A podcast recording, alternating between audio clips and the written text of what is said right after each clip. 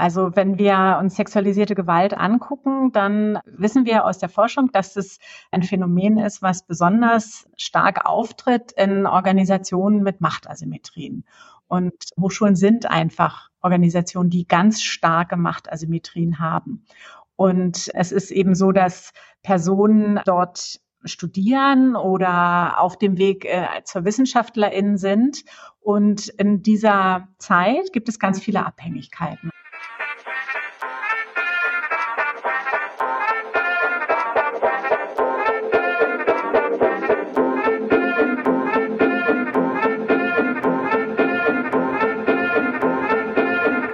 Hallo, mein Name ist Lena und ihr hört den Lila Podcast Feminismus für alle. Schön, dass ihr eingeschaltet habt.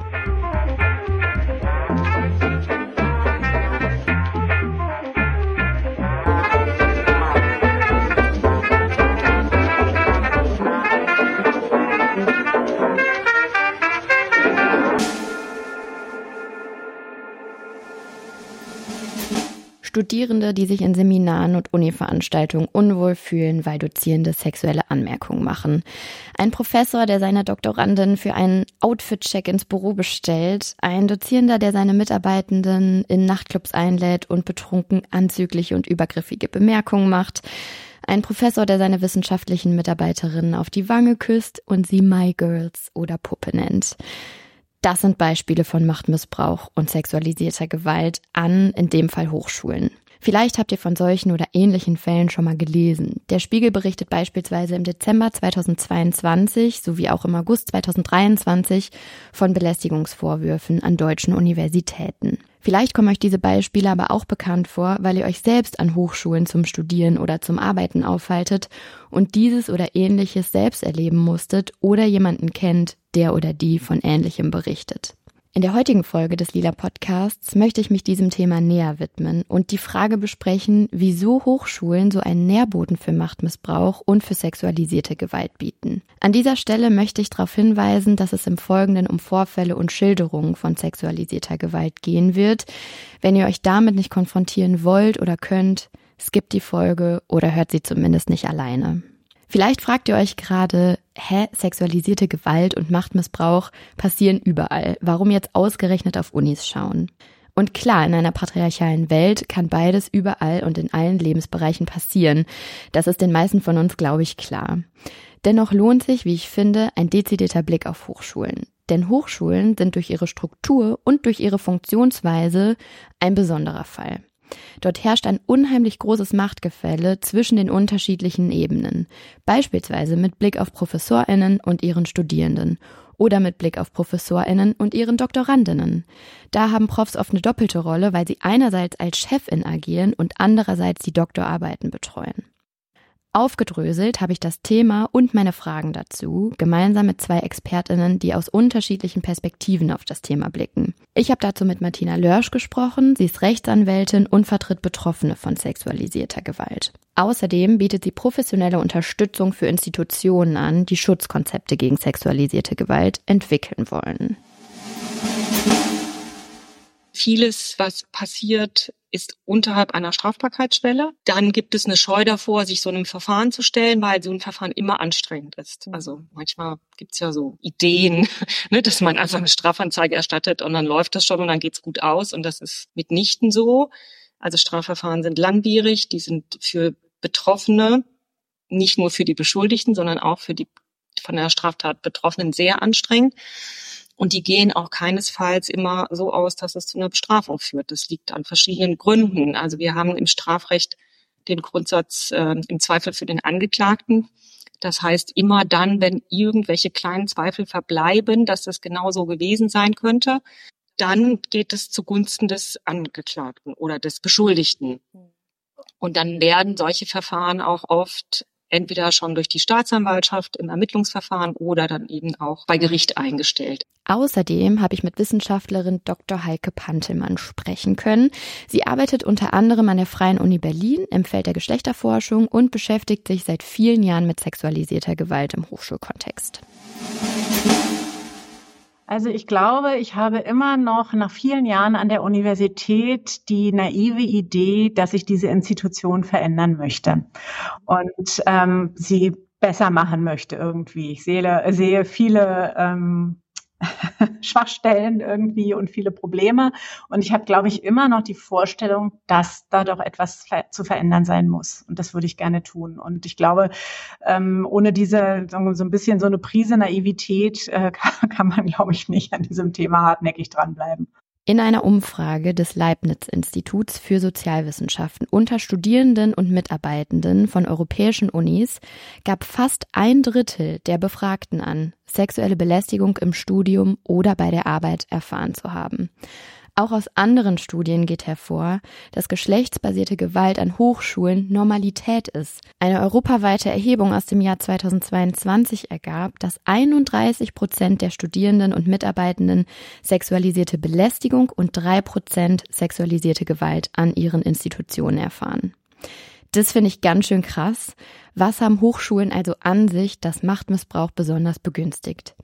Einen Aspekt habe ich gerade schon angerissen die Machtasymmetrien an Hochschulen.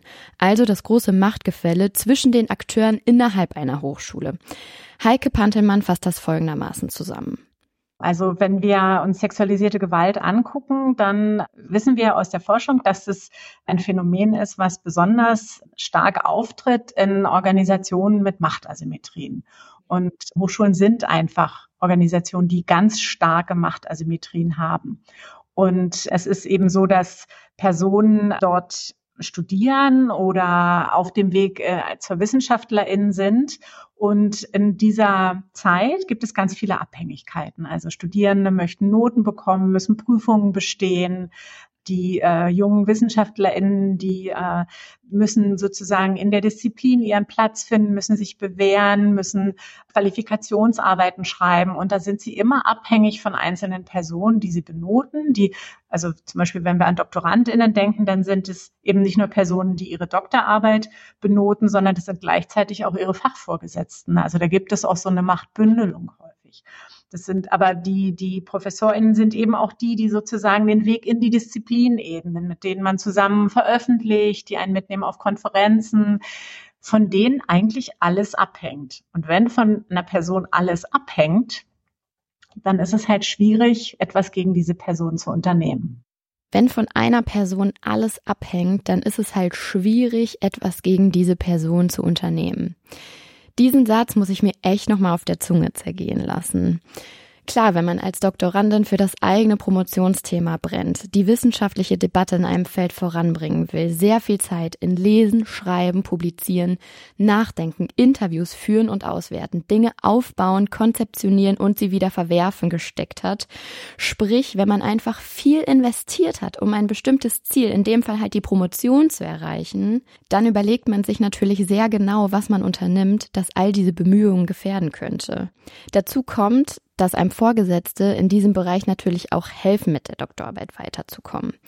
Ganz häufig sind es die ProfessorInnen, die Türöffner für zum Beispiel Kontakte sind, die man braucht, um zu Veranstaltungen eingeladen zu werden oder um in bestimmten Fachzeitschriften zu publizieren. Rechtsanwältin Martina Lörsch hat mir in dem Zusammenhang erzählt, dass Betroffene häufig erst sehr spät bemerken, wenn ihnen grenzüberschreitende oder übergriffige Sachen zugestoßen sind. Vieles wird erstmal dankend als hilfreich angenommen. Man freut sich vielleicht sogar über Zuneigungsbekundungen oder über Aufmerksamkeiten, weil Vitamin B einfach so enorm hilfreich sein kann. Also an der Hochschule, das ist ja ein sozialer Kontext, wo erstmal alle davon ausgehen, dass sie da sicher sind, dass sie sich mhm. da wohlfühlen können und dass die Menschen, die sie umgeben, ihnen wohlgesonnen sind. Erstmal so als Grundvoraussetzung. Und deswegen ist es oft schon schwierig, zu, überhaupt zu erkennen, dass äh, Grenzüberschreitungen, ich nenne das jetzt mal so, stattgefunden haben. Und Grenzüberschreitungen sind oft der erste Schritt zu massiverer, massiveren sexuellen Übergriffen. Und wenn ich aber mehrere Grenzüberschreitungen schon zugelassen habe, einfach weil ich die gar nicht so erkannt habe als solche oder weil ich dachte, ach, der meint das nicht so, habe ich bestimmt habe heute schlechten Tag, habe ich bestimmt falsch verstanden oder äh, der ist halt so, muss ich irgendwie akzeptieren. dann wird es sowohl für die, ich nenne mal Täter oder diejenigen, die Übergriffe machen, leichter immer weiterzugehen und für Betroffene immer schwieriger, sozusagen diesen Punkt zu finden, wo sie, ähm, wo sie wahrnehmen, dass das ein Verhalten ist, was nicht in Ordnung ist und wo sie sich dann auch noch trauen, das irgendwie jemandem gegenüber zu äußern, weil ja dann auch noch zusätzlich die Scham dazu kommt, ja, dass man, sag ich mal, in so einem Vorfeld irgendwie auch vielleicht Sachen nicht gesehen hat oder mitgemacht hat oder was auch immer. Martina Lörsch nennt hierzu ein fiktives Beispiel. Ein Professor bietet seiner Doktorandin das Du an. Die beiden verstehen sich auf einer professionellen Ebene gut. Der E-Mail-Kontakt wird zum WhatsApp-Kontakt, die Gespräche laufen vom Beruflichen ins Private. Der Professor fragt, ob man dieses und jenes Thema nicht beim nächsten Mal bei einem Glas Wein bei ihm zu Hause besprechen wolle. Die Doktorandin sagt erstmal zu. Es kommt zum Treffen. Ich möchte an dieser Stelle betonen, private Beziehungen zwischen Vorgesetzten und Mitarbeitenden sind per se überhaupt nicht schlimm. Was Martina Lörsch hier schildert, ist an sich keine schlimme oder strafrechtlich relevante Geschichte. Kompliziert wird es nur, wenn es dann beim besagten Treffen zu einem Übergriff kommt. Beispielsweise eine zu lange Umarmung oder unnötige Berührung hier und da. Die Doktorandin ist vielleicht zunächst verunsichert und fragt sich, wie sie die Situation deuten soll. Ihre Schlussfolgerungen könnten sein, alles halb so wild. Es kommt zur nächsten Verabredung, die sie wieder zusagt. Sie fährt hin, der Professor drückt ihr einen Kuss auf den Mund.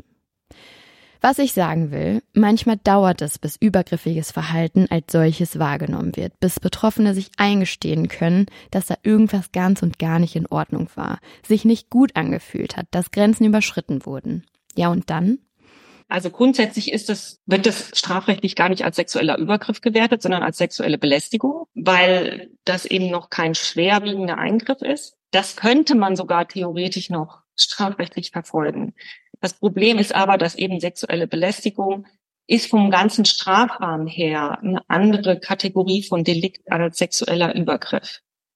Staatsanwaltschaften stellen das ein. Ne, wenn der Dozierende sagt, ja, die ist doch auch, ich habe die eingeladen, ist gekommen, wer, ne, die war mit dem Du einverstanden, hm, ich bin davon ausgegangen, da bahnt sich irgendwie eine Liebesbeziehung an, dann kann man, das wird total schwierig. Das, man kann da kaum noch nachweisen, dass das eine sexuelle, strafrechtlich gesehen sexuelle Belästigung ist. In diesen Fällen würde ich sagen, als Strafrechtlerin, ne, ich bin Fachanwältin für Strafrecht, das ist extrem schwierig. Man kann das Strafrecht in vielen Fällen nicht benutzen, um diese Fälle zu lösen. Das muss innerhalb von der Hochschule gelöst werden, über Maßnahmen, die auch eine Hochschule ergreifen kann. Und dafür muss aber vorher ein Gespräch über einen sicheren Raum, über was ist sexuelle Belästigung, was ist eine Beziehungsanbahnung und was geht überhaupt in Machtverhältnissen stattfinden. Und das, da sind wir aus meiner Sicht ganz am Anfang. Also viele Hochschulen haben sich da noch nie mit beschäftigt oder auch bestimmte Fachbereiche. Es ist auch unterschiedlich. Ne? Es gibt Fachbereiche, die sind da irgendwie ein bisschen näher dran, soziale Arbeit oder sowas. Ne, da, da gibt es schon mal eher so eine Thematisierung oder auch Kunsthochschulen, weil da auch viel passiert ist und dann es sozusagen in dieser kleinen Szene eine Diskussion darüber gab. Aber ganz viele Fachbereiche, die Naturwissenschaften oder ne, Ingenieurwissenschaften und so, das, da sind wir meilenweit weg davon, dass das tatsächlich innerhalb der Hochschule irgendwie Thema ist. Mit dem Strafrecht kommt man in puncto sexualisierte Gewalt also ganz häufig überhaupt nicht weiter. Das ist deprimierend, aber aktueller Status quo. Umso wichtiger, dass Hochschulen selbst aktiv werden und sich dieser Thematik bewusst werden. Es braucht einen institutionalisierten Umgang mit dem Thema. Hochschulen müssen sich mit Machtmissbrauch in den eigenen Reihen überhaupt mal beschäftigen. Das passiert aber so gut wie nie, da alle Welt davon auszugehen scheint, dass Hochschulen sichere Orte sind. So nach dem Motto, in einem hochakademisierten Umfeld passieren doch keine Übergriffe. Oder? Genau, das ist die Annahme, das ist das Fremdbild und auch das Selbstbild. Also ich glaube, dass ähm, Universitäten sich selber eben als Enlightened Organizations, also äh, aufgeklärte Organisationen betrachten, an denen sowas, was auch immer sowas dann ist, nicht passiert.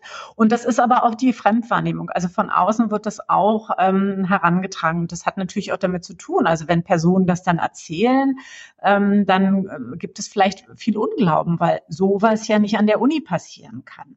Ne? Und es gibt diese völlig falsche Vorstellung, dass intelligente, kluge Menschen ähm, nicht übergriffig werden.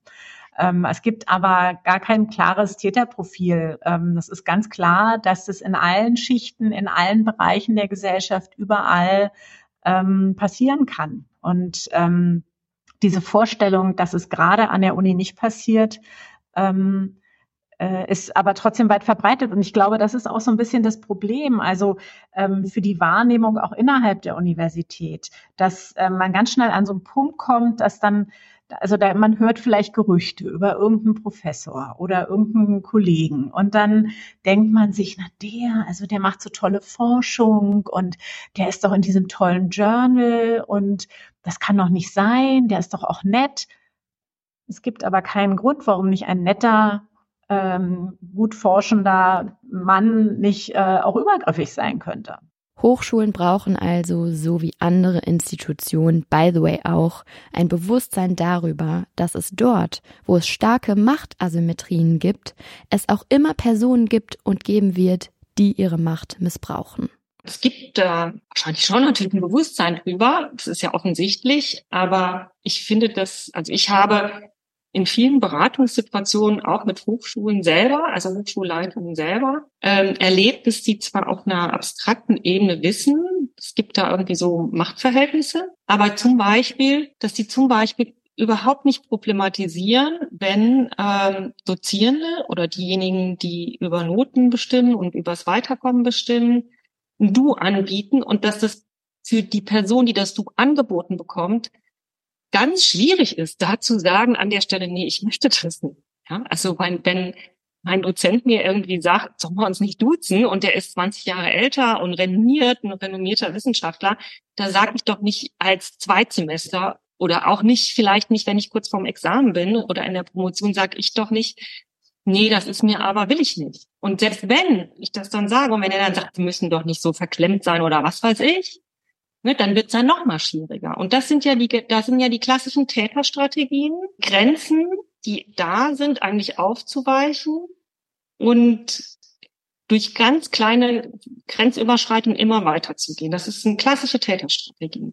Und die Hochschulen haben davon einfach die haben da gar keine Ahnung von, also die haben da gar keine Vorstellung von, mhm. dass das vielleicht nicht nur ähm, eine lockere Geste ist von einem Dozierenden, sondern dass das auch eine Täterstrategie sein kann. Da, da haben die keine Vorstellung von, weil sie gar nicht denken, dass in ihren Reihen, ich nehme mal den Begriff Täter und Täterinnen sind oder Menschen, die ihre Macht missbrauchen wollen, wollen.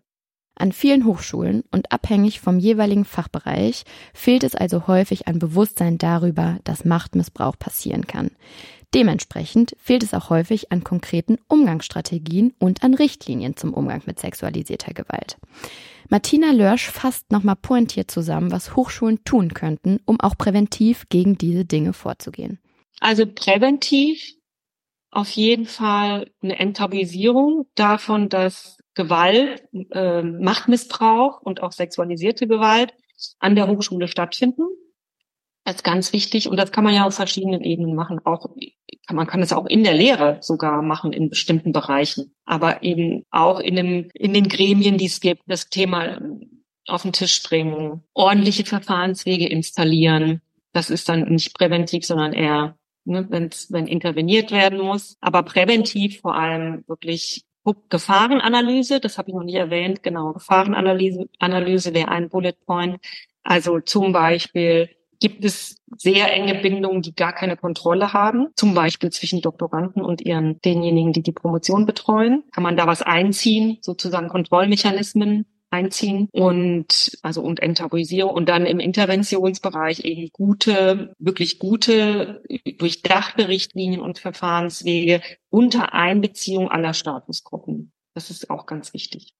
Muss von oben kommen, es muss auch top-down sein, aber alle Statusgruppen müssen darin beteiligt werden. Sonst wird das nicht gelebt. Sonst hat man irgendwie als Hochschule eine Richtlinie und vielleicht ganz gute Verfahrenswege und die werden nicht gelebt. Und ich glaube, es ist kein böser Wille. Es ist wirklich kein böser Wille, ne, weil das ähm, es gibt ja durchaus auch Personen in der Hochschule, die Ansprechperson sein wollen und die da ein offenes Ohr für haben wollen. Aber sie sind halt eben dann auch, wenn sie eine Funktion haben, wie zum Beispiel Dekanin, sind sie ja in ihrer Funktion auch gebunden und können eben keine Anonymität und keine Vertraulichkeit zusichern. Also das ist ein Problem auch bei sehr willigen Leitungen. Es gibt, na klar, ne, die, die Studierenden wechseln, die Professorinnen bleiben. Und wenn die sehr renommiert sind, wenn die viel Drittmittel einwerben, dann äh, gibt es sicher auch ein starkes Interesse der, an der Hochschule oder, oder ich sag mal so, dann gibt es einen enormen Stress für die Hochschule, wenn an sie Fälle herangetragen werden, die dieses Image beschädigen können. Und in, einem, in einer solchen Stresssituation für die Hochschule reagieren die oftmals mit althergebrachten Mustern und die sind dafür einfach nicht geeignet. Also da wird dann zum Beispiel vom Justiziariat wenn die Gleichstellungsbeauftragte das an das Justiziariat heranträgt, dann wird von dem Justiziariat gesagt, also der Stelle, die sozusagen ne, so ein Disziplinarverfahren einleiten würde, ähm, ja, aber wir haben ja eine Unschuldsvermutung, ne? oder da machen wir mal, ähm, da machen wir mal ein Treffen, wo die zusammensitzen, ne? der Prof und die Studierende. Und das ist ja alles total kontraproduktiv. Das ist alles jenseits von Erkenntnissen, die es zu sexualisierter Gewalt in Machtverhältnissen und Machtstrukturen gibt. Und das wirkt natürlich auf Betroffene, die dann sich getraut haben, diesen Schritt zu gehen und die dann da vielleicht mit sowas konfrontiert werden. Das ist ja ein Horror. Also kann man nicht anders sagen. Ne? Das, das wirkt retraumatisierend. Ne? Die sind dem schutzlos ausgeliefert. Selbst im Disziplinarverfahren, im formellen Verfahren kriegen die teilweise ja nicht mal gesagt, dass sie da nicht äh, alleine hinkommen müssen. Und wer da alles ist und sie befragt, also dass da der Beschuldigte ist und die Anwälte, Anwältin vom Beschuldigten, dass ähm, allein so was Kleines, Simples, was ja keine große Aktion wäre, ne, vernünftige Informationen zu geben, ne, die die Person auch da ein bisschen drauf vorbereitet, ne, was sie da erwartet in so einer Zeugenbefragung, ähm, das passiert halt nicht. Es scheint an Hochschulen also kaum Schutzkonzepte zu geben. Und on top, es gibt meist keine regulierenden Maßnahmen, die greifen, wenn Fälle von sexualisierter Gewalt ans Licht kommen. Das liegt anscheinend einerseits daran, dass an Hochschulen niemand Machtmissbrauch vermutet, weder die Mitarbeitenden noch die Studierenden, und dass es an Aufklärung und an Wissen fehlt. Heike Pantelmann nennt dies übrigens institutionalisierte Ignoranzkultur. Sehr on point, wie ich finde. Dazu kommt andererseits aber auch, muss man ehrlicherweise sagen, dass Hochschulen nicht nur aus purer Naivität wegschauen, sondern auch aus rein strategischen Gründen. Ja, das ist, glaube ich, ähm, was ganz Wichtiges. Also ähm, die Universitäten unterliegen ja einer Ökonomisierung und befinden sich in so einem neoliberalen Wettbewerb, auch in Internationalisierung und, und Forschungsstärke und all diese Elemente, die dazugehören.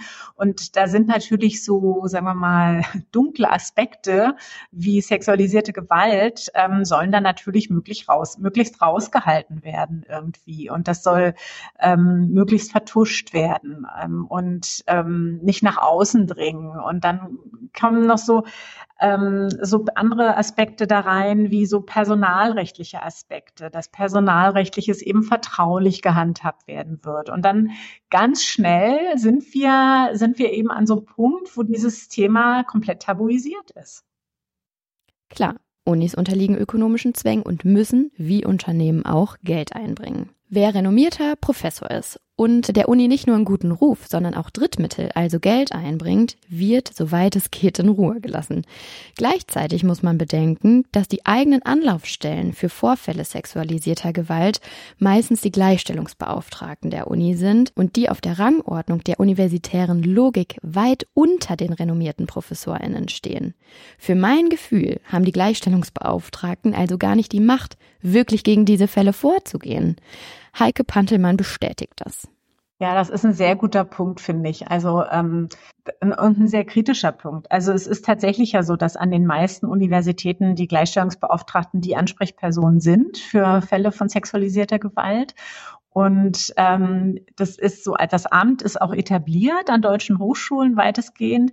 Aber gleichzeitig muss man natürlich sagen, dass die also die können angesprochen werden, die können vielleicht beraten, die können ein Erstkontakt sein, die können vielleicht auch noch mal versuchen, Dinge zu bewegen, aber die haben kein Mandat, die können keine Entscheidung treffen, dass irgendjemand versetzt, entlassen, abgemahnt, weiß ich was wird das ist nicht, liegt nicht in ihrer Macht. Und sie können nur so viel erreichen, wie auch das quasi das Präsidium und die Personalabteilung bereit sind zu tun. Ich glaube, es gibt immer AkteurInnen an Hochschulen, also zum Beispiel die Gleichstellungsbeauftragten, die diese Reflexion machen ja, die sich das überlegen, aber die, ähm, also mal, ich würde sagen, dass Präsidien sich sowas tendenziell nicht überlegen. Die haben keine Lust, sich damit auseinanderzusetzen. Und eine kritische Reflexion, ähm, würde ich sagen, gibt es da sehr selten.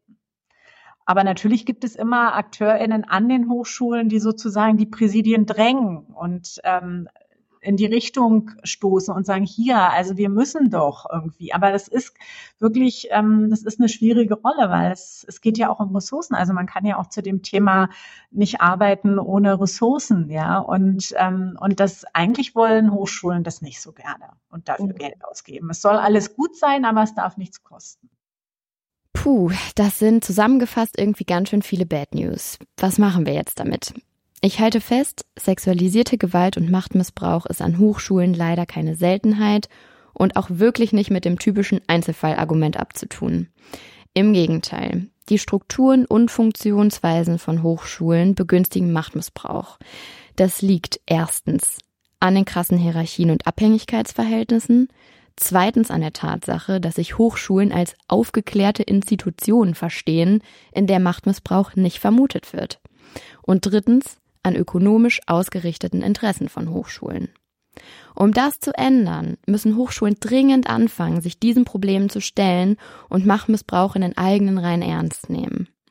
Also ich würde auf jeden Fall sagen, dass solche, sagen wir mal, formalen Akte wie ähm, Richtlinien oder Code of Conduct, ähm, dass es äh, ein guter erster Schritt ist.